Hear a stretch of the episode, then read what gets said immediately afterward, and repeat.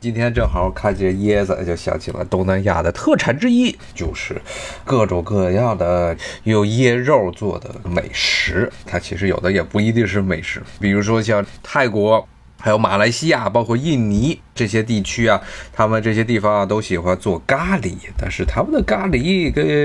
咖喱的原产地印度的这种咖喱味道上又不是特别的像。其中很重要的一点就是这些地区东南亚的这些咖喱里都放了椰奶，一般是椰奶或者椰肉，所以里面有一股特殊的椰子的味道。而在印度本土。除了印度的南部地区，印度南方吃椰子吃的很之外，印度北方吃椰子吃的不多。其实印度北方也种不了椰子，因为椰子这种棕榈树在印度北方的这种热带季风气候之下呢，基本上下两个月的雨，有的时候它不到两个月的雨，一个半月的雨，然后其他季节都是干旱的不成样子啊，那椰子早就已经枯死了。所以印度反而是在印度的本土啊，一般吃椰子更多的是南印度地区，北印度吃的少。那么，而在东南亚这些地方，降雨相对于印度啊要丰沛的多，所以这些地区的咖喱食品中有大量的使用椰子，无论是椰汁啊还是椰肉，用的非常的多。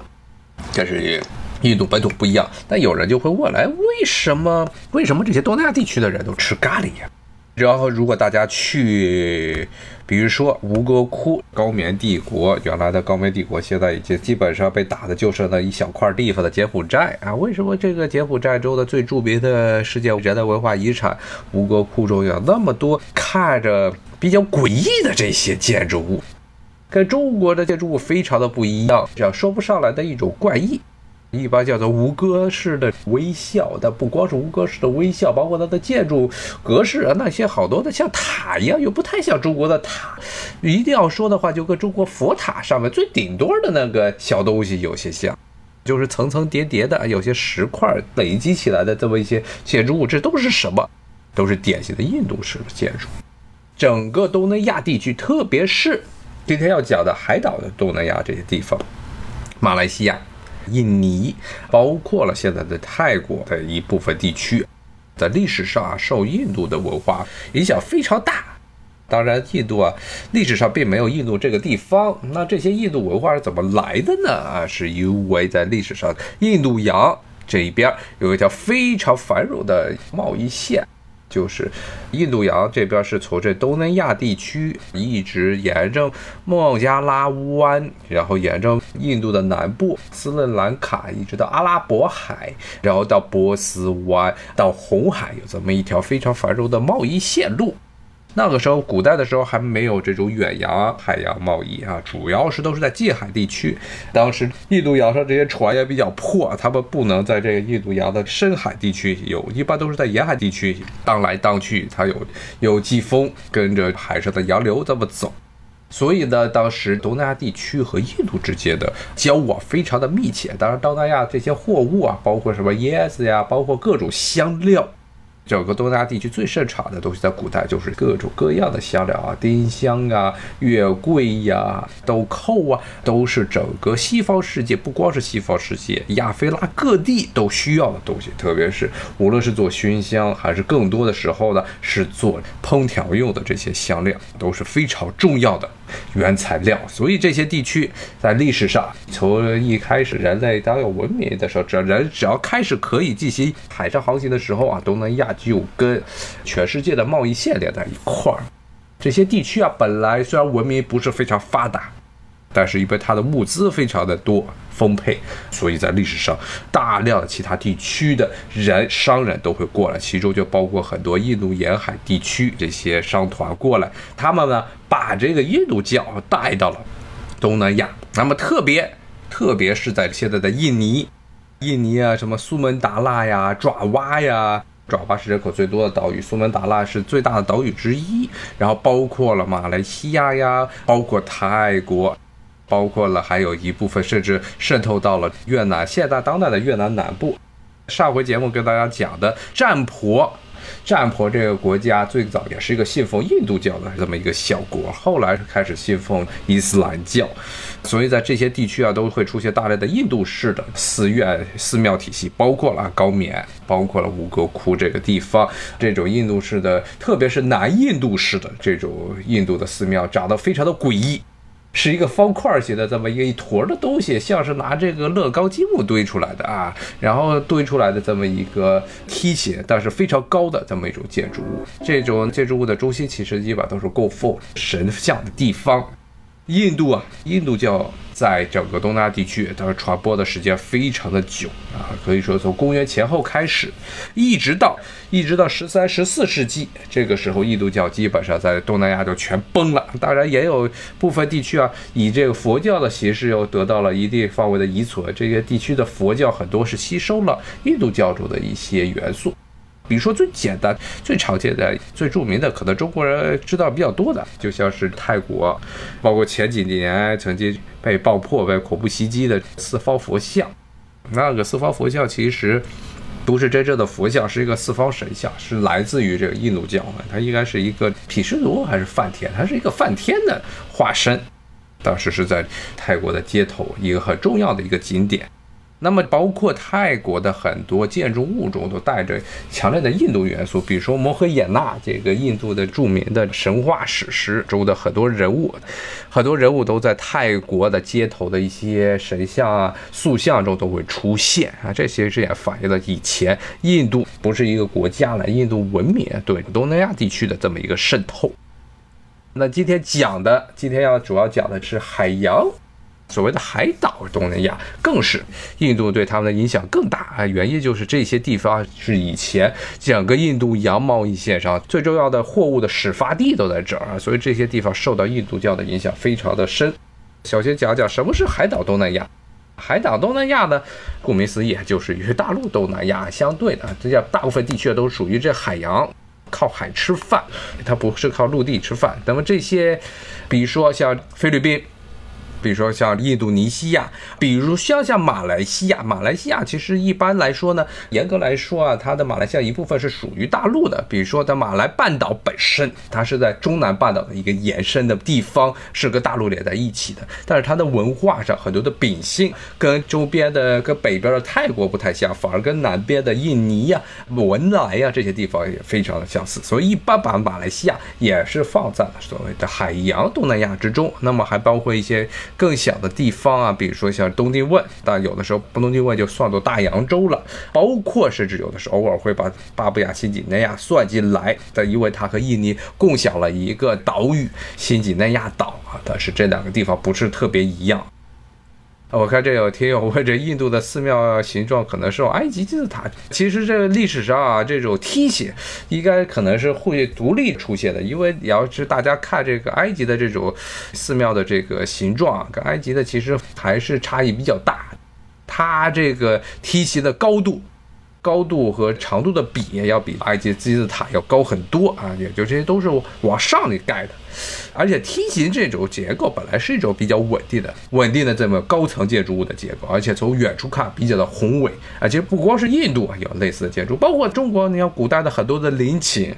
比如说像最简单的像秦始皇陵，其实也是个梯形的偏梯形的结构。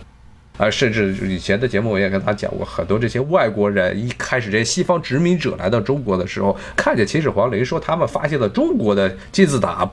这跟金字塔有什么关系啊？他们我们原来有好多，尤其是十九世纪末二十世纪初的时候，大量的这些所谓的西方探险家说来中国进行探险，说我们发现了什么中国的金字塔，全是胡扯八道，因为他们根本不懂中国的文献，不知道这些东西都是中国的陵墓。而且很历史上早就有记载的东西，他们说愣说他们把这个东西要发现，这是当时十九世纪的时候这些西方人最让人难以忍受的一点，老说世界上什么东西都是他们发现的，其实都是早就有的，而且像中国是最典型，都是文字记载，大家全知道的。他说他发现了，这种事情实在是太多了。比如说像这个稍微跑歪一点啊，比如说像今天又看见关于珠穆朗玛峰的一个说法。比如说珠穆朗玛峰，咱们中文的这说法是直接从藏语里来的。那么这个西方啊，他们就不管它叫珠穆朗玛，它叫 Everest。Everest 的名字其实就是当时一个英国在印度啊做所谓地质勘探的这么一个殖民者，他把这个山峰以这个名字命名了。真的就是自己认为自己发现了一座高峰，然后就用自己的名字命名了它啊，是一个非常无耻的行为。说实话，是一种非常无耻的行为。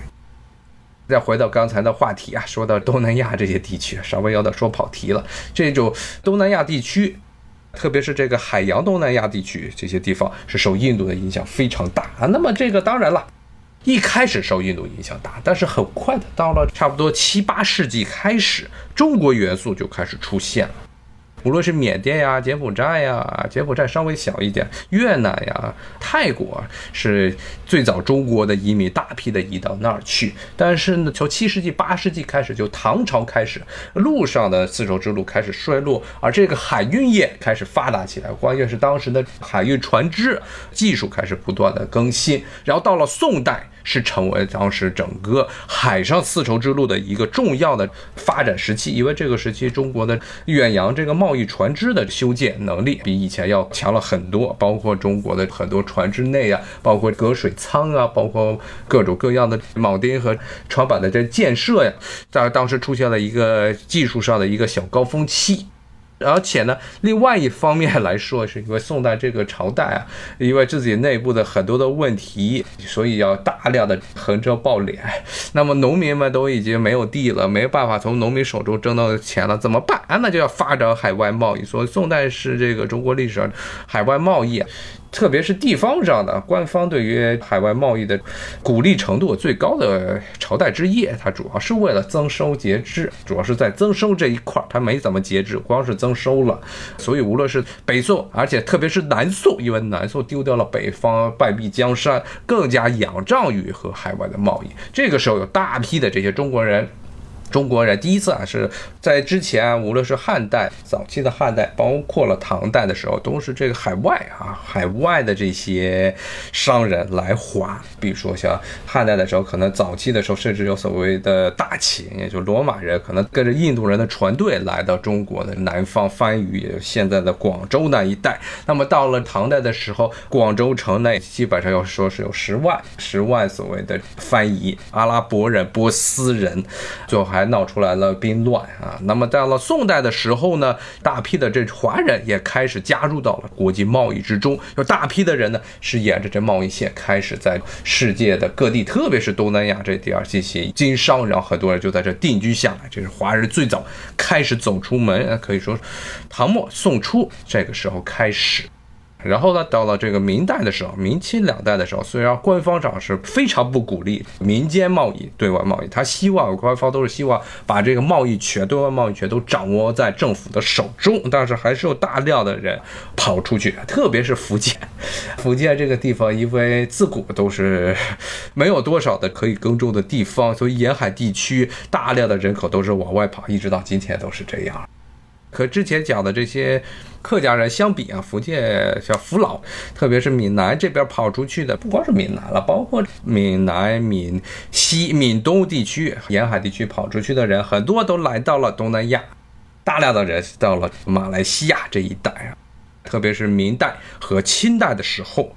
记得有个说法，好像我看前不久这国内好像有个电视剧，好像又热播，重新制作的一个电视剧，叫什么“小娘惹”。娘惹其实就是指的是马来西亚这边的土生华人，他们的不是移民的第一代或者第二代，是在这儿已经生长了很多代的这些华人，他的很多的这些生活习惯，他首先他还是华人的，他的生活习惯都跟本地的这马来人了有一些的融合。包括现在的马来西亚和新加坡都是华人的数目很多，但是华人大量的、最大批的往东南亚，特别是所谓的海岛东南亚这地区走，还是在英国殖民时代。因为为什么呢？因为这个马来西亚，包括印尼，都开始在那个时代开始出现大批的橡胶种植园。当时有很多的这些福建人，包括部分的广东人，当时为了讨生计，下南洋、下南洋去干嘛呢？去这橡胶园里割橡胶。有一部分人呢赚到了钱，就在英国殖民地里开始开商铺。之前节目也给大家讲了，这英国人就是允许中国人在当地经商。但是呢，不允许中国人进入英国的殖民政府中做事情。英国的殖民政府中的低层公务员都是被马来人给控制。然后呢，后来这些中国人都不愿意去割橡胶了，干嘛呢？让英国呢又从这个印度这边弄了一堆的泰米尔人过来，南印度地区的泰米尔人。可能几年前，如果有印象的听众可能记得，几年前经常在这个世界新闻中会出现泰米尔猛虎组织啊这么一个称呼，是怎么回事呢？这就是在现在的斯里兰卡北部地区，原来一直到今天都聚集了大量的泰米尔人。他们的最早的起源应该是来自于印度的南部地区，从印度南部来到了这斯里兰卡的北部地区，要在那个地方闹独立。而这些泰米尔人是典型的南印度民族。他们的吃饭习惯啊，跟现在印度的所谓的主体，所谓的印度斯坦，也是北印度的地区啊，其实差异非常大，语言都不一样。印度斯坦语、泰米尔语是完全是两个语系的语言，中间互相不能够互通的这么这种语言。但是呢，当时这泰米尔人主要聚居地是在哪呢？是印度的东南部分，东南地区。这些地区啊，也坐着这个船，一下滋溜就来到了这个马来西亚。所以当时英国从这边弄过来了大批的印度的劳工，所以后来就导致了马来西亚一直到今天都是有三个主要的民族。首先是他们的所谓的第一大民族就是马来西亚马来人，其次呢是华人，然后第三是印度人，这是马来西亚的主要的人口的构成，包括在。后来从马来西亚独立出来的新加坡，其实里面也是差不多是华人虽然最多，但是其次还有一少部分的马来人，然后是印度人。像咱们看见这几年在很多的这些国际新闻中，经常会出现冒出来的，在新加坡什么新加坡的很多的大学呀，什么南亚理工啊这些学校中，经常任职的很多教授，经常会接受中国媒体的采访，我会看见里面有很多的印度人，原因就是这些都是在整个新加坡已经定居。了很多年的，甚至是好几代的这些印度人，他们并不是说印度来的印度人。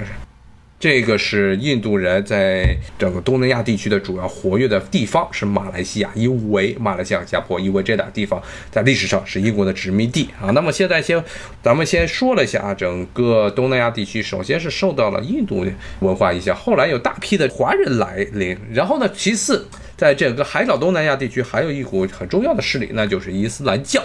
刚才说的是印度教，首先是传到了这些地方，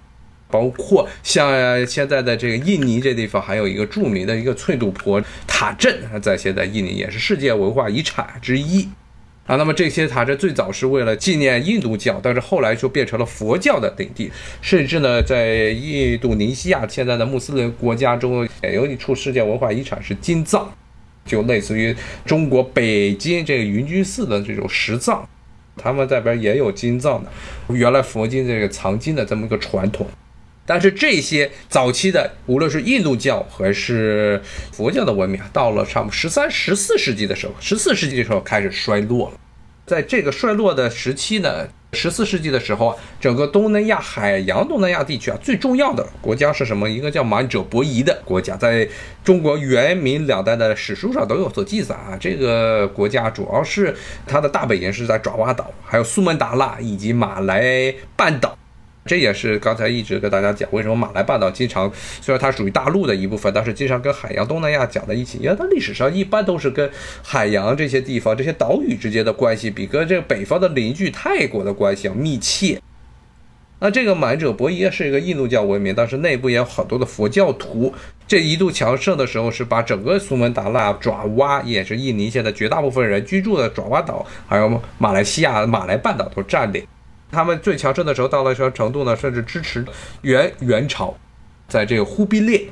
南征北战的时候，然后忽必烈其实他击溃了这个南宋，把南宋灭掉之后，是他最后一件重要的军事上的成就。在之后，他在对外扩张，就已经常打败仗。打这越南，打安南就出事儿，然后打缅甸那边也出问题，更不是说两次东征，这日本怼上两次的神风啊，正好在热卖的一个游戏叫什么《对马岛之魂》，其实就讲述的是元军元朝军队要征服远征日本的事情。但是元朝这远征日本，并不是忽必烈干的最为大胆的一件事，他最大胆的是什么？是远征爪哇。他派了大量的援军，元朝的军队啊，从福建那边出发，要远征爪哇岛啊。大家要是看地图就可以看见，爪哇离中国本土之间的距离，甚至要两倍于日本和中国之间的距离。而且当时其实元军元朝的军队一开始远征日本的时候，第一次，特别是第一次远征的时候，从高丽，从现在朝鲜那边走的，所以其实跟日本之间的航线啊，其实海洋航线隔的距离并不是很远。但是元朝当时最后的脑门子不知道怎怎么就热起来了。你听说爪哇这边不服这元朝军队，天朝的统治不像这天朝来纳贡啊，忽必烈就派了一支军队从这福建这边起航远征爪哇岛。那么当时爪哇岛一开始打这爪哇岛的时候，满者伯夷是元军的同盟，但是元军打到那之后呢，就发现在打了半天战绩不是很好，不断的受到伏击，最后满者伯夷还倒反水了。帮助爪哇岛这些小国把元朝给赶走了。元朝赶走之后，满者伯夷后来就实质上对于整个爪哇岛实施了直接或者间接的统治。当然，这个情况并没有持续多久，因为很快的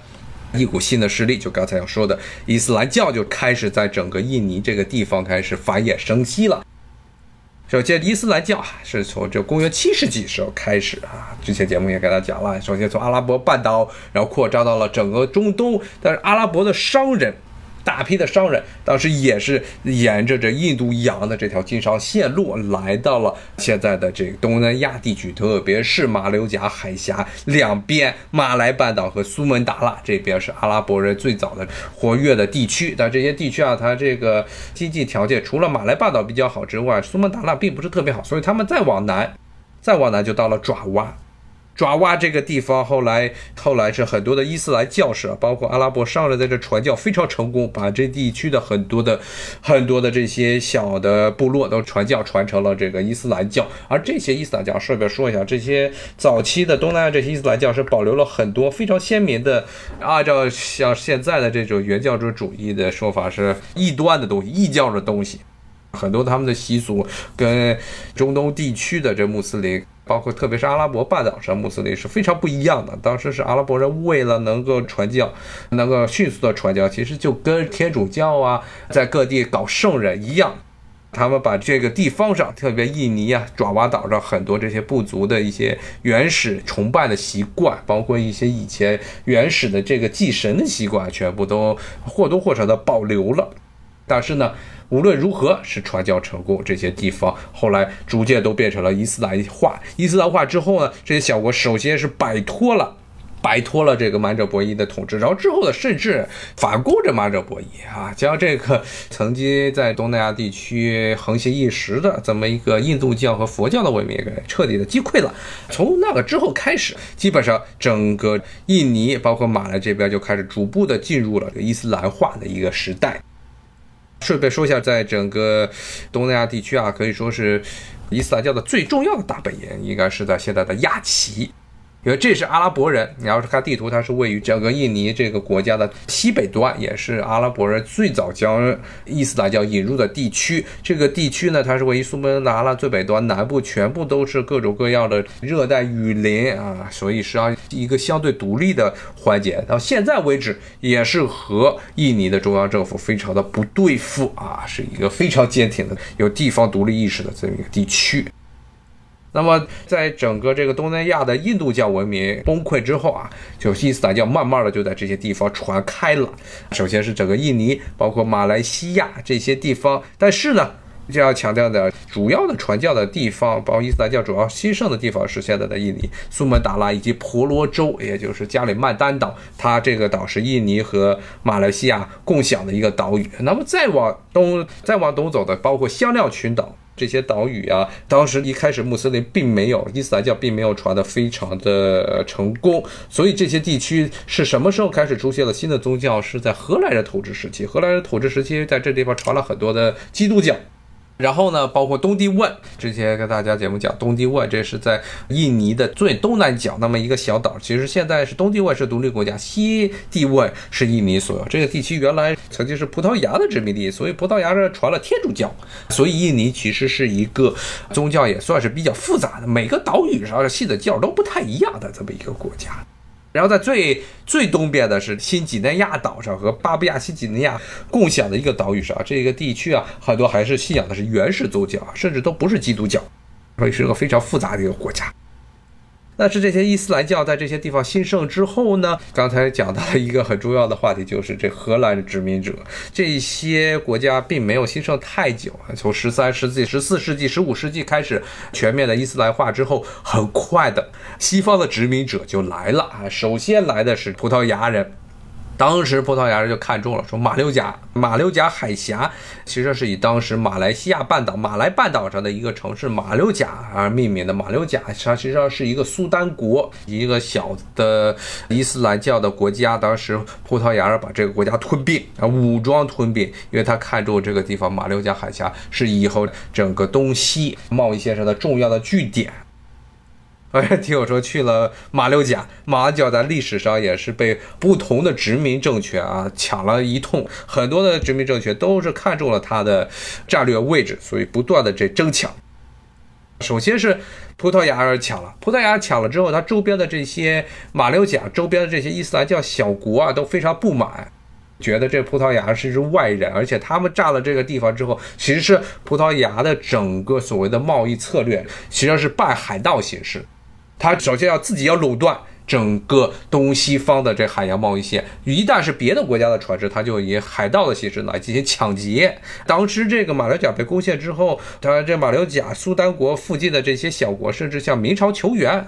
说希望明朝能派兵帮他们把南蛮这些该死的葡萄牙人撵走。当时明朝那个态度，大家也能想得到，完全不管。要是在元朝的时候，可能这忽必烈时代，可能他们脑袋一热就这派兵了。明朝是绝对不可能干的事儿。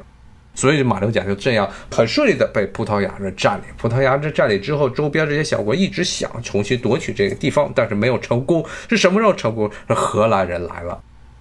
刚才说到是葡萄牙人首先垄断了东西方印度洋的贸易线。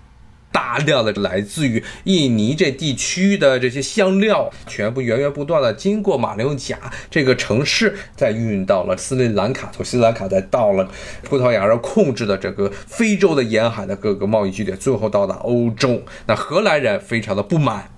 为什么呢？一方面是从这个利益方面来说，大家都不希望葡萄牙人垄断东西方的香料贸易线，但是还有一个很实际的、很现实的、迫在眉睫的问题，就是荷兰这个国家是从西班牙手中独立出来的，而在这个十七世纪的时候，十六世纪、十七世纪的时候呢，葡萄牙和西班牙是共主同盟，哎，又出现了这个名词。记得之前跟大家讲这所谓的卡尔马同盟，北欧。地区的说几个国家共尊一个国王当共主，但是底下呢每个国家自己还有一套的这个行政班子。在这个十六世纪、十七世纪的时候，当时葡萄牙和西班牙是一个共主同盟，都是奉西班牙的哈布斯堡王室啊作为葡萄牙的国王。而当时呢，荷兰又在闹独立，当时这荷兰这个地方本来是西班牙的领土，所以呢，西班牙当时就下令了，说葡萄牙的这些港口。绝对不能让荷兰的商人能够进入，荷兰的船只不能进入葡萄牙的港口。那么荷兰人，这荷兰这个国家，它呢从这个西班牙统治时代开始，甚至西班牙统治时之前的勃艮第公国统治时期开始，它就是整个欧洲西北部地区重要的这么一个贸易枢纽。它是整个北海贸易线都要从它那儿走，而这些地方非常依赖于海外贸易，而呢，这个西班牙要把这些葡萄牙的港口对荷兰的船只封闭，那就是要断了荷兰人的这个命脉。那怎么办？荷兰人一不做二不休，就与葡萄牙人开战。他一开始已经和西班牙人开战，但是他同时呢又跟葡萄牙开战，而西班牙人又不援助葡萄牙的军队。所以后来呢，葡萄牙在整个全世界范围内，无论是西半球和东半球，都在和荷兰的舰队打仗。在西半球，葡萄牙人打的还仗绩还比较不错，就是当时这个荷兰人企图夺取葡萄牙的巴西的殖民地失败。但是在整个东半球地区，葡萄牙人可以说是大败而归。他的很多当时从这个十五世纪末开始建立大量的这些贸易据点，全部一水儿的都被荷兰人给断掉了。斯里兰卡是荷兰人从葡萄牙手中夺取的，然后呢就是马六甲，而且马六甲当时这荷兰人当时抢这个港口的时候抢了好多次，因为这个港口已经被葡萄牙人经营了近一百年的时间，所以把这建成了一个非常坚固的堡垒。最后呢是几番的从陆地上的进攻没有办法得取胜，最后荷兰人想着我不从陆地上进攻，我就把你这港口饿死。就大量的不断的重拳出击打击这个葡萄牙人在整个东南亚，包括印度洋上的舰队。这个时候，葡萄牙的舰队已经无法与荷兰人的舰队相比，所以当时很快的就被打下去。打下去之后，整个马六甲这个地方就断炊了，海外得不到补给，而这个陆地上呢又是一堆仇视这个马六甲城市的很多的伊斯兰教的小国。后来荷兰人就与这些小国做了一笔生意，说说荷兰人保证啊，说不会去干预这些小国的事情，但是作为交换条件呢，这些小国要帮他们把这个马六甲给端掉，然后呢端掉之后，但是也不要侵犯荷兰。人的在马六甲的利益，所以后来因为这个原因，葡萄牙人最后撑不住了，向荷兰人投降。但是荷兰人并没有对马六甲大力接应，因为在这荷兰人与葡萄牙抢马六甲的时候，荷兰人当时开拓了另外一个很重要的城市，就是巴塔维亚。这个地方现在可能很多中国人不知道是什么，但是我是跟大家说它的现在的名字，大家就知道是雅加达。啊，今天就跟大家讲到这儿了，谢谢大家的收听。下回见，拜拜。